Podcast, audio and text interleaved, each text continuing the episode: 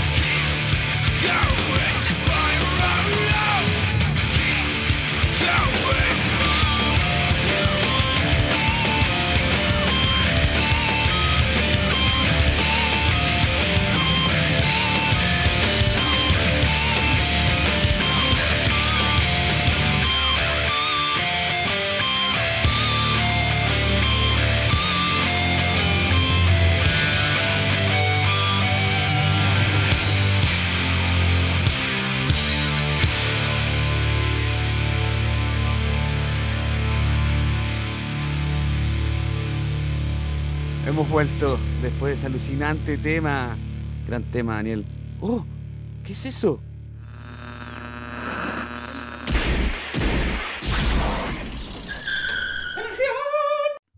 ¡Wow! ¡Es Energía Man! ¡Oh, no lo puedo creer! Bienvenido a los estudios de la Cámara del Tiempo en Radio Infante, Energía Man. Sí, he llegado. Hola, seres energéticos. ¿Cómo están? ¡Oh, neutrinos están acelerados! Muchas gracias por la bienvenida y por recibirme acá en este grandioso lugar que es la Cámara del Tiempo. Hoy día les voy a hablar de todo lo que pasa en energía en el mundo. Les voy a mandar una metralleta de información de energía. Sí, grande, grande bajista. Oye, bueno, eh, no sé si ustedes han eh, escuchado acerca de la ley de equidad tarifaria. posiblemente no. La ley de equidad tarifaria nos afecta a todos. Eh, por ejemplo, si tú pagas, tienes una cuenta que sobrepasa los 20 mil pesos, vas a empezar a pagar aún más. ¿Por qué? Porque hay centrales de generación de energía que están muy concentradas en ciertas regiones del país y las personas que están al lado de esas centrales de generación están pagando aún más por la cuenta de luz. Entonces eso, según el gobierno de Chile, no es equitativo. Y ahora lo empezaron a cambiar. Vamos a ver de qué se trata y vamos a ver expertos que nos hablen de eso. Otra pregunta, ¿tú sabías, Cayman? Sí, ¿y los neutrinos saben? ¿Qué cosa? Que tú puedes generar energía de tu casa y te pueden pagar por eso. ¿Qué? Sí, te pueden pagar por eso, porque también está la ley de net billing. Oh, oh, oh. Sí, pero aunque te emociones tanto, no es muy buena aún. Vamos a empezar a ver por qué. ¿Por qué no es tan buena? Pero aún así, es un progreso. Otra cosa que vamos a empezar a conversar es acerca de las cooperativas energéticas.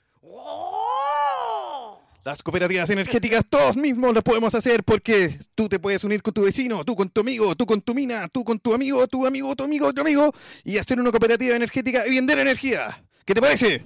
Me parece bien. ¿A quién le vendo la energía? A todos. A la red eléctrica. Wow, qué interesante. Sí. Ahora, bueno, hay todo un contexto en trabajar con tecnologías limpias, todo lo que se llama energías renovables, no convencionales principalmente. Wow. Sí, de las cuales conectamos que hay biomasa, geotermia, eólicas, solares, etcétera. No soy perro, pero ¡wow! ¿A otro perro con ese hueso o qué?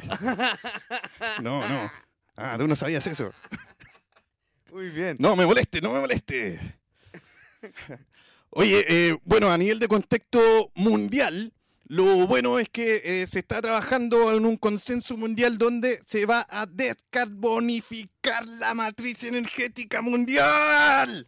¡Wow! Nunca más tendremos carbón en los próximos años. Vamos que se puede. Excelente, ahí no tendremos tanta contaminación y este problema que no sé si es verdad o no. Yo creo que sí, pero es el cambio climático producido por nuestras propias acciones humanas. El punto con esta radio y con tu ayuda, Energía Man, es poder cambiar la conciencia y poder tener el derecho clave de poder respirar un aire limpio. Sí, no quiero más contaminación y desde ahí viene mi batalla y quiero que todos me sigan. Energía Man, ¿te puedo hacer una pregunta? No. Te lo voy a hacer igual. Bueno, dale. ¿Qué, qué es energía? No quiero responder esa pregunta porque la vamos a ir respondiendo entre varias personas. No, pero no quiero ser irrespetuoso contigo. Para mí, energía es el combustible que mueve todas las cosas. ¿Te quedó claro? Es muy profundo tu, tu, significado, pero. Sí, muy filosófico. muy filosófico. Yo creo que Cayman puede analizar esta situación. Oye, Energía Man, tú llegaste súper rápido. ¿Es verdad que venías de los Andes? Sí, y he llegado tan rápido que he dejado a mi sombra atrás. Sí, generalmente me entreno y estoy viendo las situaciones que están pasando en cada región porque yo estoy preocupado de las situaciones energéticas que pasan en cada región. Me preocupa la quinta región y particularmente lo que está sucediendo en los Andes y en San Felipe, donde hace 20 años atrás posiblemente la gente se movilizaba casi siempre en bicicleta o caminando y hoy día vas a, a esos pueblos y vas a ver que toda la gente se maneja en auto y la contaminación es terrible y no sé cómo vive la gente estresada cuando antes no era estresada. Wow, hay que hacer algo al respecto y veo que tú estás haciendo lo tuyo ya. Vamos que se puede. Sí, el cambio lo hacemos todos. Somos energía. Energía Man, lo mínimo que podemos hacer como agradecimiento por tu presencia y toda la batalla que llevas contra la contaminación y las injusticias soberanas lo mínimo que podemos hacer es tocar un, tema, el tema que tú quieras. Oye, muchas gracias por la oportunidad. Nunca he pedido un tema en la radio y esta va a ser mi primera oportunidad. Y eh, hay un grupo que estoy escuchando bastante, que es un grupo chileno que está tocándose bastante en la radio hoy día. Es un grupo de rock. Eh, cantan en inglés. Es Temple Agents. Y la canción que quiero escuchar es Free. Acá vamos.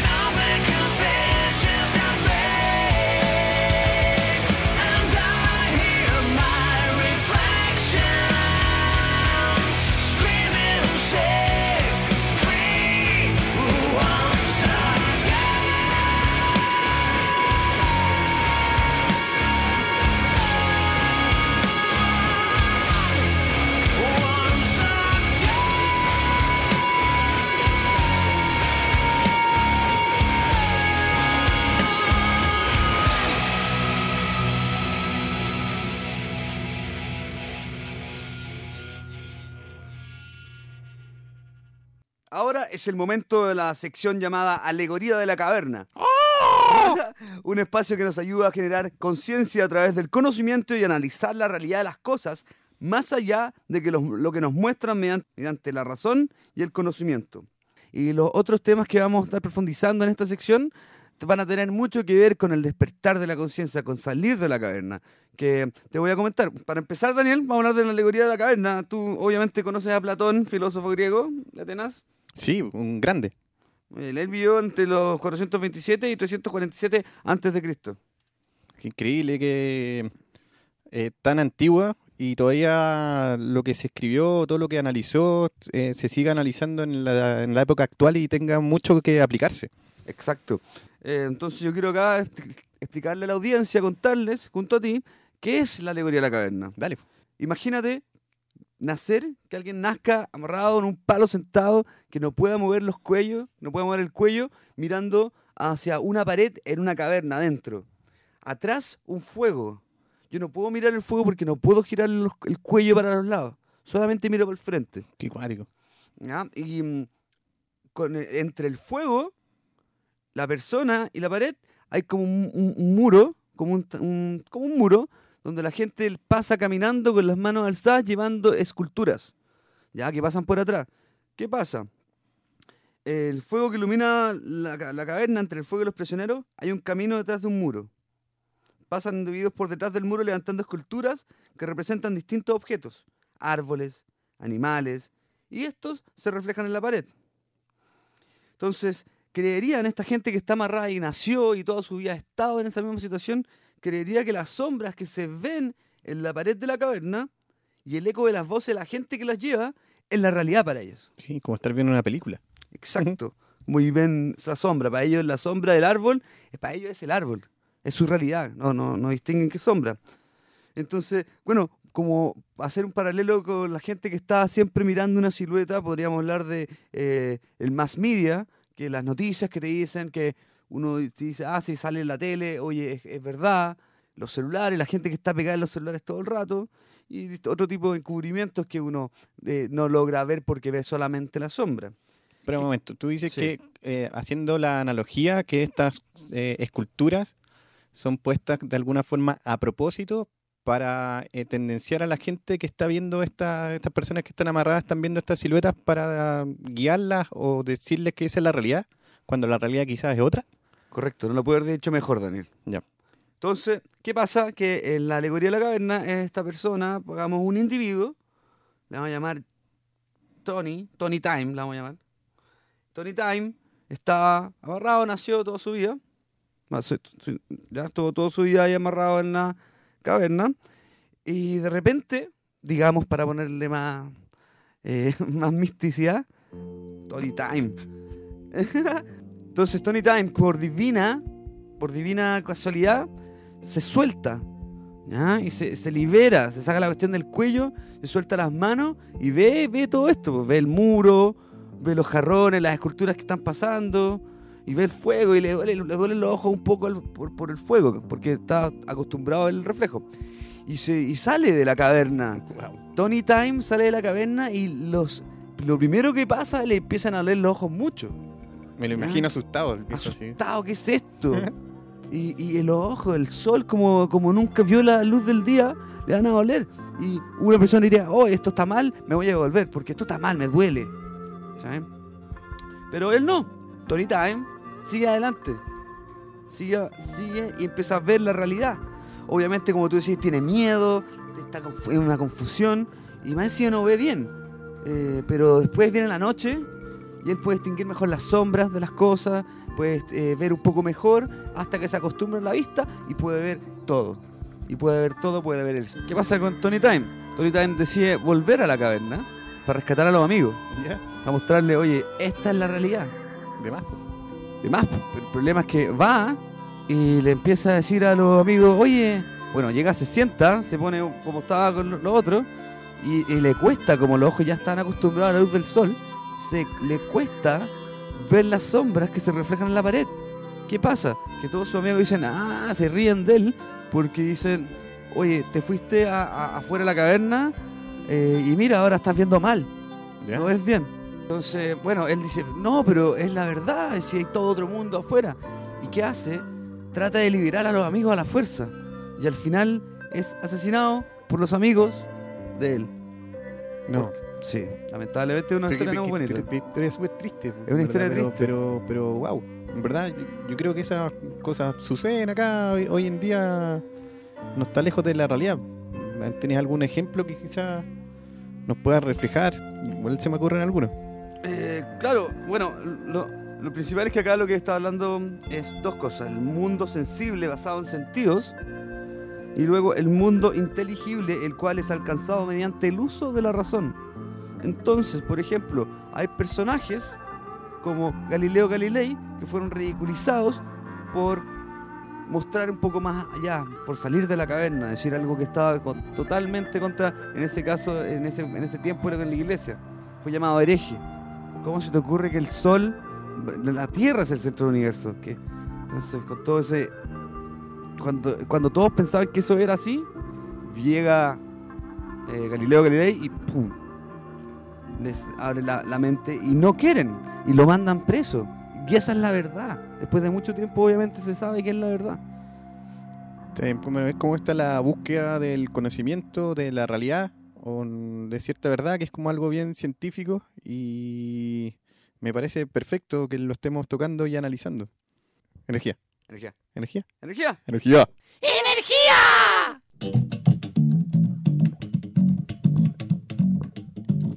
Energía. Power.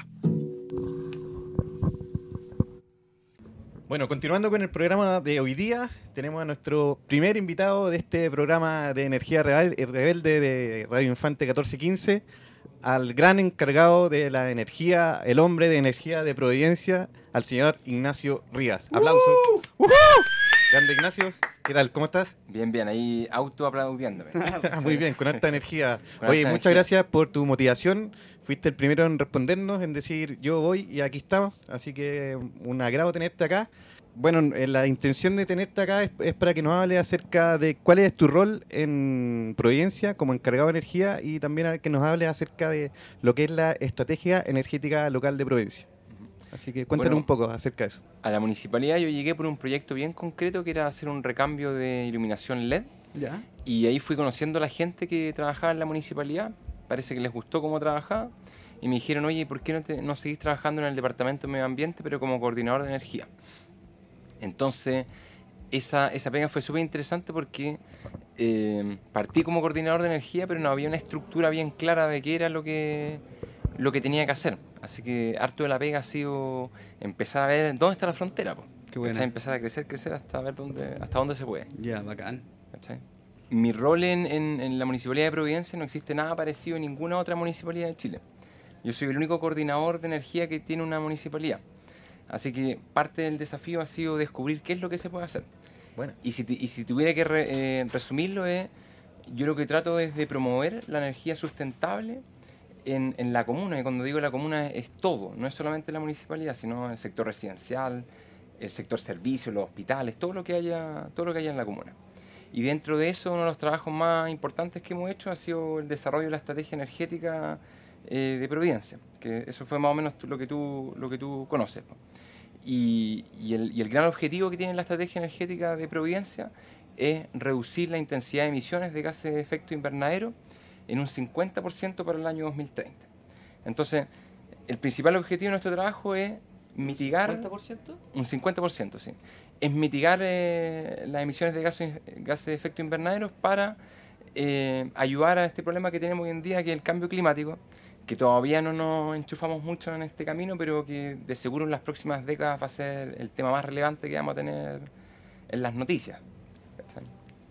Ok, eh, ¿ya tienen una medición para partir de la base? O sea, no sé, 100% de emisiones que están ahora, eh, ¿y ¿cuánto tiene que llegar a ese 50? ¿Se entiende? Claro, o sea, el- el- es, un, es un concepto medio técnico esto porque no son valores absolutos. Ajá. Lo que, lo que nosotros reducimos son intensidad de emisiones. Eh, eso es CO2 partido por Producto Interno Bruto o dólar. Entonces, a lo mejor no me quiero meter tan técnico, pero o sea, nosotros no tenemos destinado un valor absoluto al cual queremos llegar. Nuestra línea base es el 2014, pero sí lo que queremos hacer es reducir la intensidad de emisiones, que se, significa que cuánto tú emites de CO2 equivalente o gases de efecto invernadero para producir un dólar. ¿ya? Y ese es el compromiso que toman los países que están en desarrollo, como el caso de Chile. Por ejemplo, la meta que tiene Chile es reducir en un 30% la intensidad de emisiones para el año 2030 y nosotros es lo mismo, pero en un 50%. Nosotros somos un poquito más ambiciosos que a nivel nacional.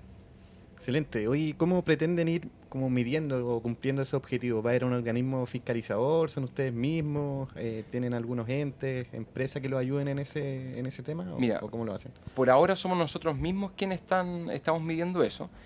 Eh, para medirlo dependemos de, la ayuda de las distribuidoras, que son Chilectra, Gas Natural y otras estimaciones que hacemos de, consumo de, otras fuentes de energía, como el, el gas que te llega a la casa.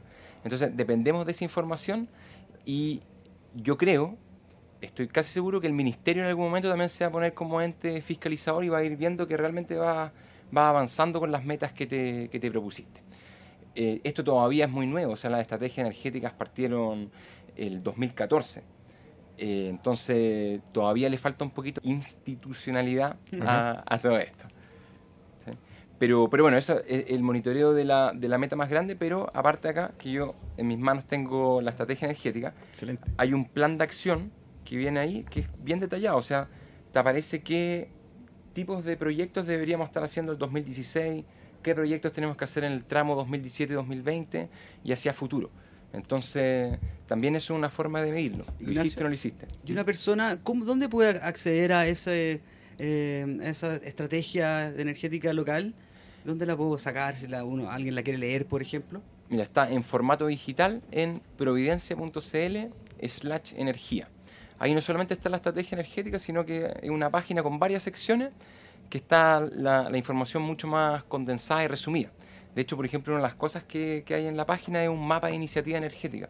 Tiene el mapa de la comuna y ves quiénes han hecho paneles eh, se han instalado paneles solares fotovoltaicos, quienes han hecho proyectos de eficiencia energética.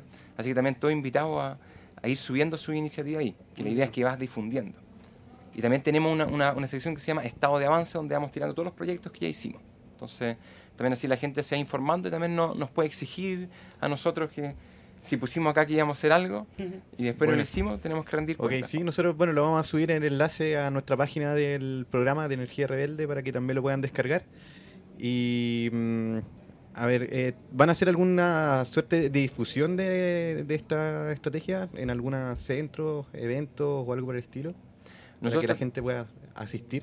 Sí, o sea, hasta ahora no hemos hecho ninguna, ninguna difusión formal solamente de la estrategia energética, más allá del día que la lanzamos, que fue el ministro de Energía, fueron el Ceremi, no sé, varias autoridades y gente que tiene que ver con el mundo de la energía, que es un mundito bien chico, la gente que se, se dedica a esto. Y, y, esa fue como la difusión puntual más grande. El resto ha sido eh, conversaciones o en las ferias, pero a lo mejor ahora que me lo plantea así, no, nos falta hacer eh, difusión más, más formal de la estrategia. Bueno, bueno, para eso está acá la radio también. Sí, acá ¿Eh? había, tú, pero sí había escuchado unos talleres participativos que han realizado. Claro, lo, esos son los talleres, talleres participativos que hicimos para eh, confeccionar la estrategia energética. Yo, por ejemplo, cuando llegué a, la municipalidad, yo tenía todo un, em, ¿cómo decirlo?, un, bagaje profesional bien de ingeniero. Entonces yo dije, y la estrategia energética la hago yo, Pero después uno va aprendiendo más y, claro, tiene que ser un proceso participativo, involucrar a todos los actores. Y el taller que tú comentas era parte de ese proceso participativo. Hicimos tres talleres para, para hacer el documento de la estrategia. Ya no, fue, no fui yo en mi escritorio que dijo que había que hacer, sino que eran varios actores que decidían que había que hacer. Muy bien. Sí, bueno, y ahí como Energía Man también participé de esos talleres. Lo único sí es que se hacía los sábados de la mañana y yo juego la pelota los sábados de la mañana, así que no pude asistir presencialmente, pero aún también en la página de Providencia uno también podía opinar y ah, colocar eh, que, eh, claro, contestar la encuesta y también opinar un poco respecto a la estrategia. ¿Cómo es la conexión de Energía Man con Ignacio Rías? ¿Cuál fue la, ¿Cómo se conocieron? Eh, si es que se puede contar, obviamente. Sí, no es algo que no preferimos no, preferimos no contar. O sea, yo sé que te, inscribiste, te inscribiste a los tres talleres sí. y no asististe a ninguno, parece. así es, pues, así es, estaba jugando fútbol. eh, pero sí, me interesaba particularmente, claro, yo eh, me motivó ir a buscar a Ignacio para hacer este tema de la estrategia, le comenté lo, en lo que yo estaba y, y también me habló de, de, alguna, de algunos seminarios que estaba haciendo el ITMA, que es el Instituto del Medio Ambiente, eh, relacionado con lo que es cambio climático y lo que se conversó en la COP21 en, en, Francia. Y ahí, bueno, hicimos buenas amigas y empezamos a conversar más del tema, como más como ciudadanos preocupados del tema energético, que tal cual como dijiste, es muy poca gente la que se está preocupando de este tema y la apertura hay que darla. por eso la estrategia es algo bien difusivo, bien bueno y participativo. Así que ahí, bueno, ahí viene mi siguiente pregunta, cómo la gente puede participar y cómo has visto la participación de la gente también en estos procesos o talleres. Mira, la participación ha sido súper buena y, uno llega muy fácil a la gente. Ahora, esa participación obviamente es sesgada, porque como tú decías, los talleres se hacían un sábado en la mañana. Pues entonces, alguien que se despierta un sábado en la mañana a pensar para el futuro, obviamente va con una apertura increíble a ese lugar, pero pues no, no, va, no va a pelear. O sea, de hecho, lo más controvertido en el tema de la estrategia a lo mejor era la movilidad sustentable, donde están las bicicletas, que Daniel tú eras el precursor de eso. Y ahí, claro, había a lo mejor distintas miradas, pero en, todo lo otro hay como había una, única mirada. Y también la gente de Providencia en general es, em, dentro del promedio del país es bien culta. Entonces ya tiene como una... Se ha preocupado de varias cosas, ya tiene eh, un, nivel de confort que ya puede empezar a preocuparse de cosas más altruistas. Entonces, eh, la verdad es que fue bastante fácil la llegada a la gente, porque ha sido todo voluntario. Probablemente cuando empecemos con cosas más obligatorias vamos a tener muchos problemas, porque ahí va a aparecer otra gente que no, va a estar de acuerdo con esto. Pero como ahora todo es voluntario, es, más fácil. Ahí me perdiste un poco, pero ¿qué, cosas pueden ser obligatorias? por ahora, nada pero como esto es una estrategia del 2030, en el futuro sí va a haber oportunidad de hacer cosas obligatorias. ¿Por qué no se pueden hacer cosas obligatorias? Porque las municipalidades se rigen por la ley de municipalidades orgánicas donde te dice bien clarito qué puedes hacer y qué no puedes hacer. Eh, para darle un ejemplo, si nosotros en Providencia quisiéramos eliminar las bolsas plásticas, no podríamos. esa ley no nos permite eliminar las bolsas plásticas. Si yo, por ejemplo, quisiera castigar a Daniel porque deja la luz encendida de su casa cuando se va de vacaciones al Caribe por un mes, tampoco podría. ¿Cachai? O sea, la ley no te permite hacer muchas cosas por el momento, pero es muy probable que con la regionalización eh, las municipalidades van a empezar a tener más poder. ¿Y qué cosas podríamos hacer, por ejemplo? Exigir que las nuevas construcciones tengan paneles solares o tengan una mejor eh, aislación térmica eh, las murallas o las ventanas. Entonces, en el futuro sí yo creo que va a haber la oportunidad de, obligar y ahí es donde van a venir los problemas. Ok. Oye, mm, antes de pasar a la música, una última pregunta es, em, ¿viste que la gente se motivó en verdad con este proceso participativo? desde mi punto de vista, sí. Desde mi punto de vista, sí. La gente que fue fue más que, que en otras comunas que han hecho estrategias energéticas. ¿Cuánto es la, cantidad de personas que quizás esperabas que participaran y cuántas participaron al final? Mira, en el, como en el, en el proceso total participaron alrededor de 400 personas. Eh, en los talleres, que en la instancia más visible que aparece en la foto, eh, las cantidades rondaban entre las 40 y las 60 personas. Pero también es un buen número, un número que, que es manejable para hacer un proceso participativo donde hay que discutir en mesa. Así que a mí, yo estoy contento con la recepción. Em, ¿Podría haber sido más? Sí, por lo mejor mis expectativas no eran tan altas. Pero, pero yo estoy súper conforme. Espectacular. Bueno, eh, a, todos a todos nuestros invitados le pedimos que traigan una música o alguna canción que sea representativa para ellos o también relacionado con energía. Así que eh, cuéntanos, ¿trajiste alguna canción que te represente o, tú visualices qué significa energía conectada con esa música? Bueno. Estaba pensando en canciones de energía, no encontré ninguna que me gustara, weón.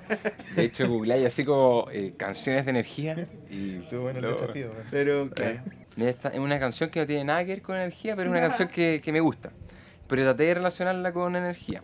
Es una canción que, habla del sol, del viento, que son energías renovables, que es lo que vamos a tener que empezar a incorporar más en nuestras vidas en el futuro.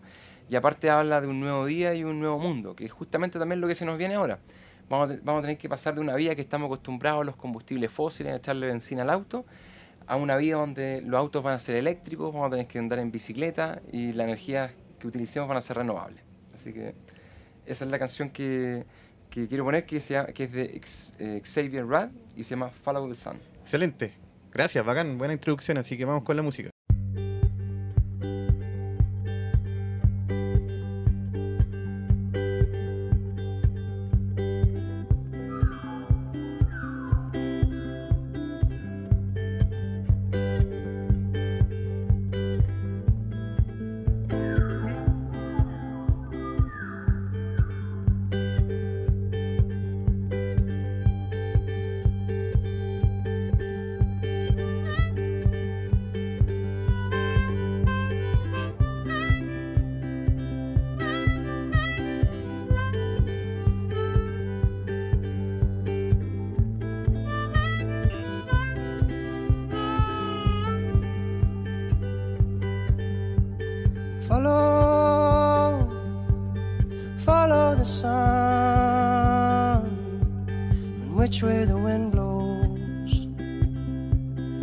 this day is done.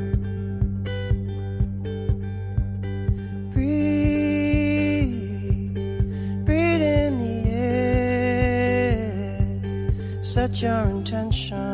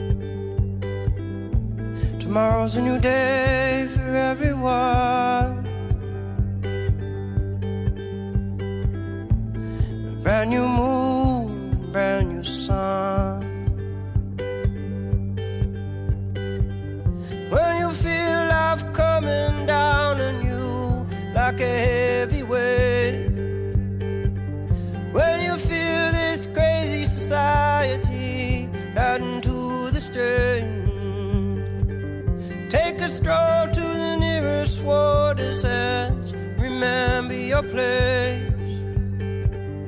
Many moons have risen and fallen long, long before you came. So which way is the wind blowing? And what does your heart?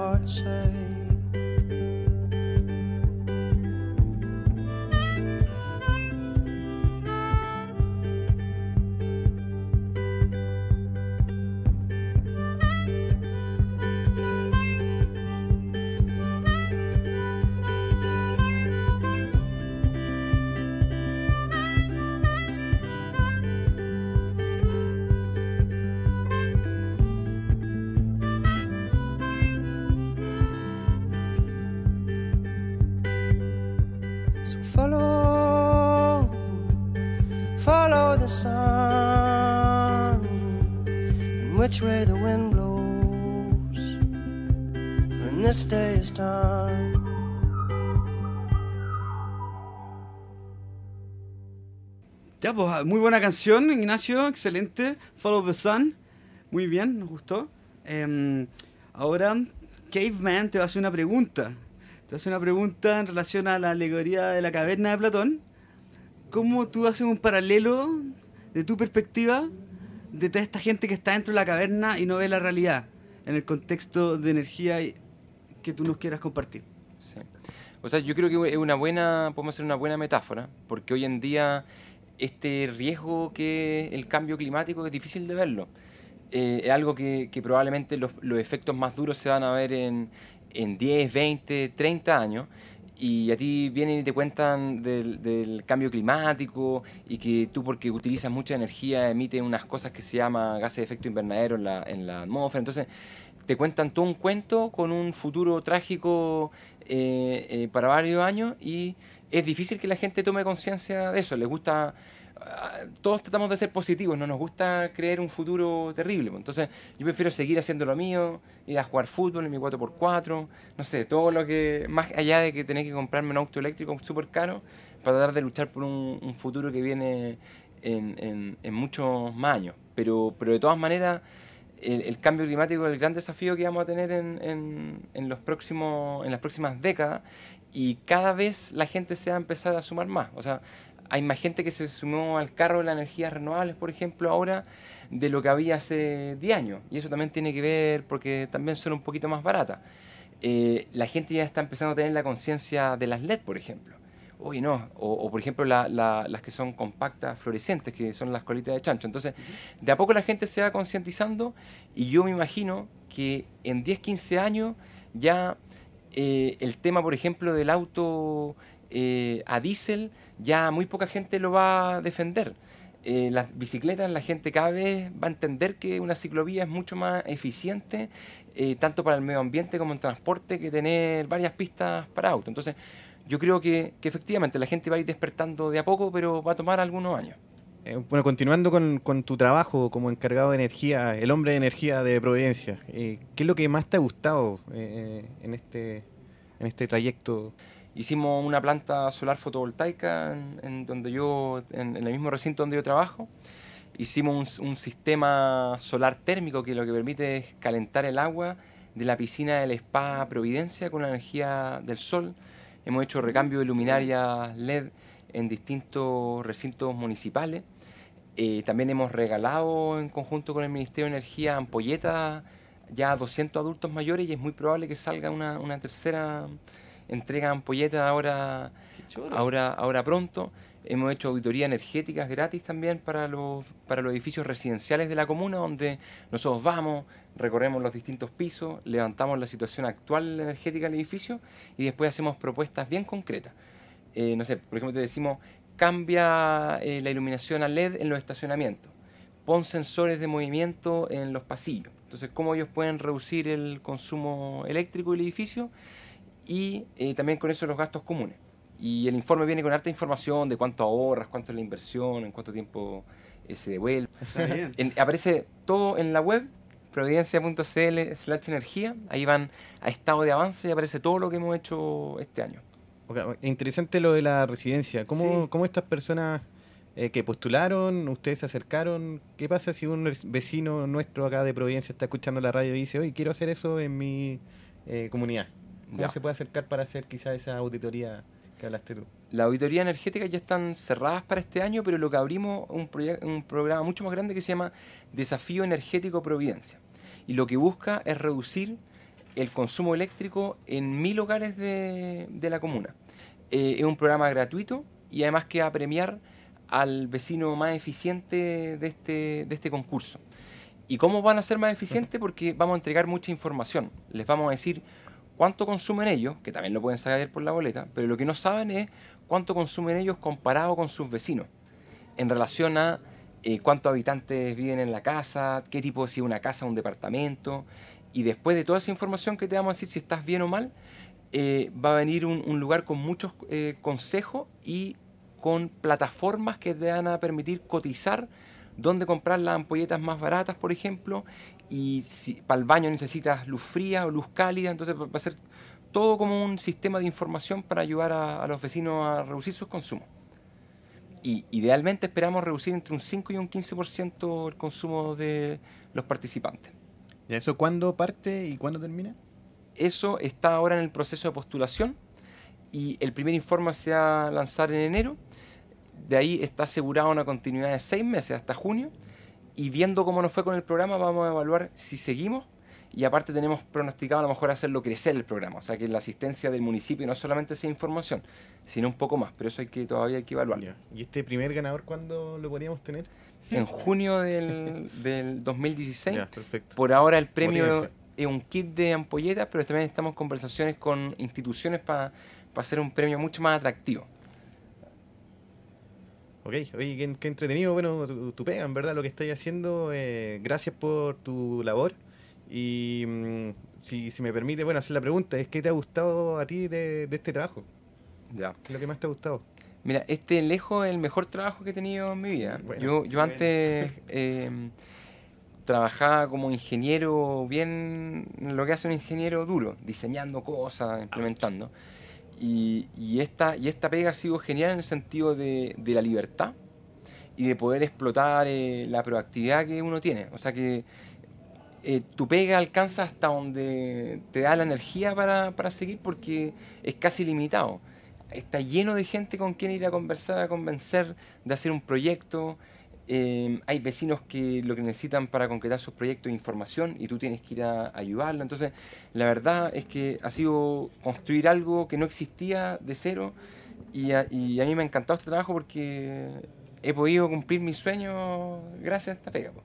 Qué buena, qué buena y, en ese contexto, ¿cuál crees tú que haya sido tu máxima contribución o que haya sido lo más trascendente en tu trabajo? A mí me tocó ser el primer coordinador, coordinador de energía de una municipalidad. Entonces yo creo que el mejor aporte es demostrar que este puesto sí sirve en una municipalidad, ayuda a, que, a, mover las cosas en una comuna y que la comuna sea eh, trabaje para ser más sustentable energéticamente y aparte de demostrar que el sueldo que a mí me paga la municipalidad, yo me lo autopago con los proyectos que ejecuto y que disminuyen la cuenta de electricidad de la municipalidad. Entonces al final es un negocio redondo porque le salgo gratis a la municipalidad. Ah, ok.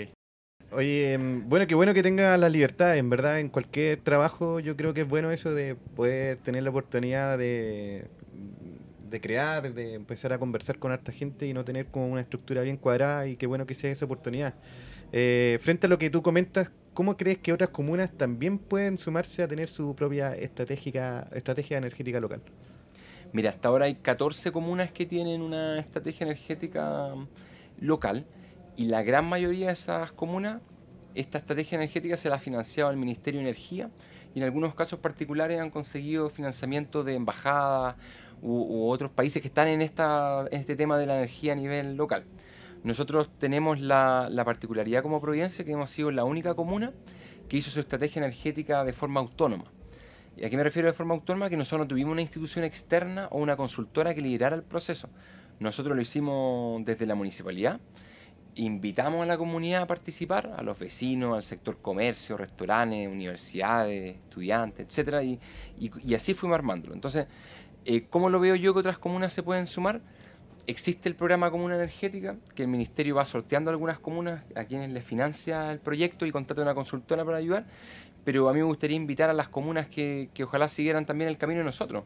No esperar a que venga alguien de afuera y te dé la plata, sino que decir, bueno, eh, hagamos esto nosotros, mejoremos la forma en que hacemos gestión, planifiquemos, y este mismo proceso de la estrategia energética, que en este caso es para energía, uno lo puede hacer con el reciclaje, lo puede hacer con el concepto de ciudad inteligente, con a lo mejor transporte sustentable, un plan maestro de ciclovía. Entonces, es una, una, la metodología de la estrategia energética sirve para, para el quehacer de un municipio, educación, salud, etcétera. Tú hablaste que el momento de hacer la estrategia energética local había un como bueno pues, como diferentes percepciones de lo que es la movilidad. ¿Cómo qué pasó ahí? ¿Cómo cuáles eran los como la los puntos delicados del tema? Mira, lo que pasa es que a los talleres asistía gente que eh, bien distinta. En el tema del transporte, hay gente que realmente ve los ciclistas como, como, una, mm, como una amenaza, porque muchos de ellos andan en las veredas o cuando ellos están manejando se, les meten eh, por todos lados en los autos y había otra gente que eh, decía, no, la bicicleta del futuro es mucho más eficiente que un auto. Entonces, esas eran como las visiones contrapuestas. ¿Y cómo lograron eh, unificarlas? O...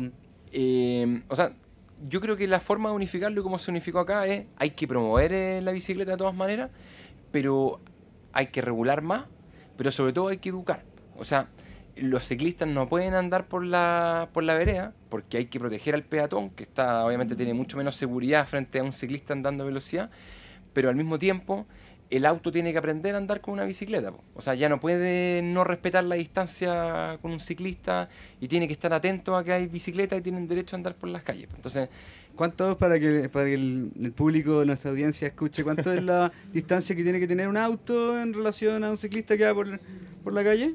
Mira, esa respuesta la sabes tú mejor, me la puedes corregir, pero es un metro y medio, ¿no? El metro y medio es lo que Ya. se está conversando en la nueva ley de transporte. Todavía no está como, Está. como ley aprobada, pero está en el proyecto de ley. Ya. ¿Qué pasa si la bicicleta está al otro lado? Ya, hacia una dirección. Entonces está el ciclista a la derecha, entonces ya yo voy los, los paso por la izquierda a un metro y medio. Ya, pero ¿qué pasa si una dirección pero está al otro lado de la bicicleta? Al lado izquierdo de la, de la calle. Que no debe andar por allá, por ahí. Ya, perfecto. Entonces también... A menos que esté adelantando, que la bicicleta está adelantando, puede hacerlo. Entonces Pero eso, no, es como cualquier vehículo. porque, eh, la ley te dice que el- la maniobra de adelantar o sobrepasar es por la izquierda. Perfecto. Entonces también, como bien se dice, hay que educar a todas las partes que interaccionan, interactúan, perdón, en, eh, en, en este jungla de cemento. Sí. Entonces, claro, el ciclista debería andar por ese lado izquierdo, debería andar por el derecho. Sí, así Muy es. bien.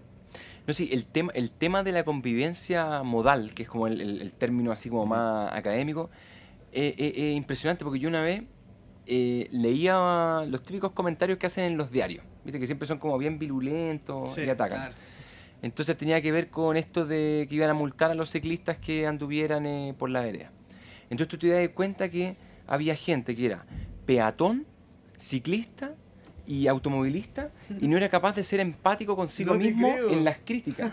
Entonces, eh, eh, claro, porque cuando es peatón odia al ciclista. Cuando es ciclista le da lo mismo el peatón si es que anda en la vereda o critica el auto cuando está en la calle. Entonces, es como, es una, tiene que ver con una cosa de aprender a vivir juntos y, y ser muy empático en esto. Como tú decías, una jungla. Sí. Pero podemos poner reglas en la jungla. Sí, pues, un- Se está conversando el, te- el tema de la ley, un proyecto de ley de convivencia vial, que también eh, yo creo que también va a salir como a la palestra para que la gente empiece a opinar. Ya hay varias organizaciones, ciclistas, de peatones, de automovilistas, de motociclistas también que están en, e- en ese tema. Asociación Que es, de es como, peatones, qué es como la armonía, la armonía general, que todo sea una convivencia simpática y Sí, un pues, mundo todos tienen, utópico. Hay espacio para todos. Oye, ¿se puede visitar o alguien puede ir a visitar el, el centro solar que tienen ahí? Pero por supuesto, tienes ¿Alguien que- así como Energía Man? Eh, claro. No, pues cualquier persona. Mira, es que yo tengo mi propia planta solar, entonces no. Ah, No necesito otro visitar nivel, otras. Otro nivel. Sí. No, mira, el, el, como es un recinto municipal, es un recinto que tú puedes entrar, no, no, no hay problema con eso. Y lo que me pareció muy interesante a mí es que apenas la construimos, eh, ya han ido unas 6 o 7 personas, van caminando y le preguntan al guardia, oye, ¿de qué se trata esto? Entonces, tiene un efecto de, de, de promoción. Entonces, si alguien quiere visitar, como pregunta Daniel, alguien que puede visitar, como un colegio, alguien, pueden escribir a Energía. arroba providencia.cl para poder ver si pueden hacer un tour ahí para que lo- los niños aprendan de qué se trata. Exactamente. ¿De cuánto es la capacidad de esa planta? Esa capacidad es de 15,9 kilowatt peak. Ok. Son, son 60 paneles. Esa es la. Más o menos la. la- o sea, esa es la dimensión de la planta. Yo, no- yo, no- yo como soy de la caverna, no, no cacho mucho, eh, eh, pregunta, yo he escuchado que muchas veces cuando uno tiene como toda esta... eh, sol- paneles solares y uno produce energía para sí mismo, a veces uno tiene un, un, un- como un, un sobrante, por decirle, un que uno puede devolverle a Un la excedente, ciudad. llama, sí. Un excedente. Un excedente que uno le puede devolver a, a la ciudad, ¿verdad? Eso funciona acá en, Providencia o en Chile. Sí, o sea, de hecho, la, la planta solar que nosotros tenemos está bajo esa ley. Todos los que quieran inyectar, que es como el, el nombre más técnico, de los excedentes, eh, pueden hacerlo sí y solo sí están bajo una ley que es la 20.571 o 41, siempre se me olvida cuál de esas dos es. Pero claro, tú in- lo que te sobra lo inyectas y eh, la compañía, que en este caso en Providencia es Chilectra, te reconoce monetariamente lo que inyectaste. Y eso te hace que sea un poco más rentable el proyecto porque te evitas, por ejemplo, si yo quisiera acumular energía cuando me sobra, necesitaría una batería. Entonces me sale mucho más barato que comprar una batería, se la doy a, a Chilectra que la vuelve a distribuir a los vecinos. Y después cuando necesito de, de vuelta, en vez de sacarlo de una batería que yo tengo que instalar, la compro en la red. Esa es como un poco la lógica del... Sí, el proyecto Net Billing, Net la Billing. ley Net Billing.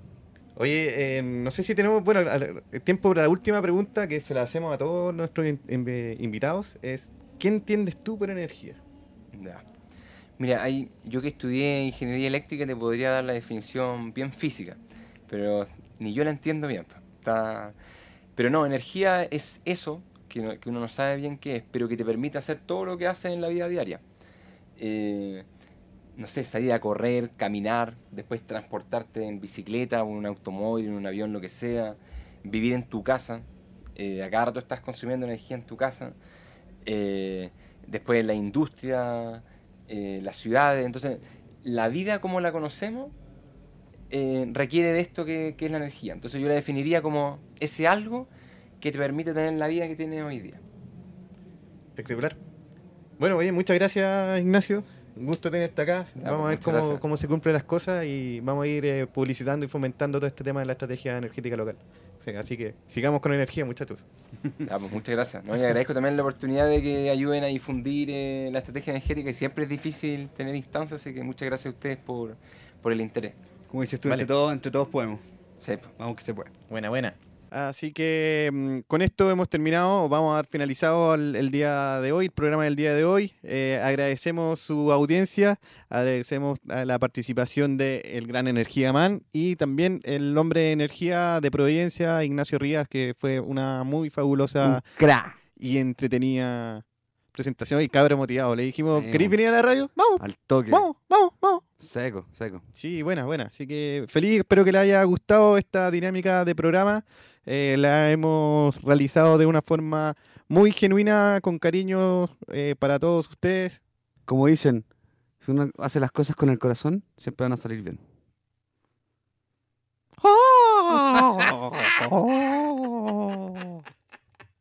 Obviamente los vamos a estar esperando para nuevos episodios que traeremos, donde hablaremos diferentes temas relacionados a la energía y a la emancipación de la conciencia. Chiquillos, gracias por escucharnos. Emancipate yourself from mental slavery. Y bueno, la vida está llena de energías, la energía viene de, de por sí. Eh, nosotros empezamos, vamos a empezar a traer lo que es eh, la temática de lo que es la energía humana, que es la energía propia de cada uno y cómo esa la convertimos y eso es lo que estamos haciendo nosotros hoy día acá, transmitiendo nuestra propia energía para que ustedes también, seres energéticos, se vayan con energía. Gusto, Daniel, haber compartido contigo un- el primer episodio de la, nuestro querido programa Energía Rebelde. Te veo pronto en un nuevo episodio de esta gran saga radial. Excelente. El que ustedes hayan sintonizado esta frecuencia radial ha generado la primera fisión nuclear a escala humana, liberando a dos seres multidimensionales, Energía Man y Cake Man. ¡Y los neutrinos! Quienes juntos interlazan a través del espacio-tiempo a personajes e ideologías relevantes con el objetivo de emancipar la mente colectiva y romper el paradigma del modelo de crecimiento infinito en un mundo finito. Energía rebelde.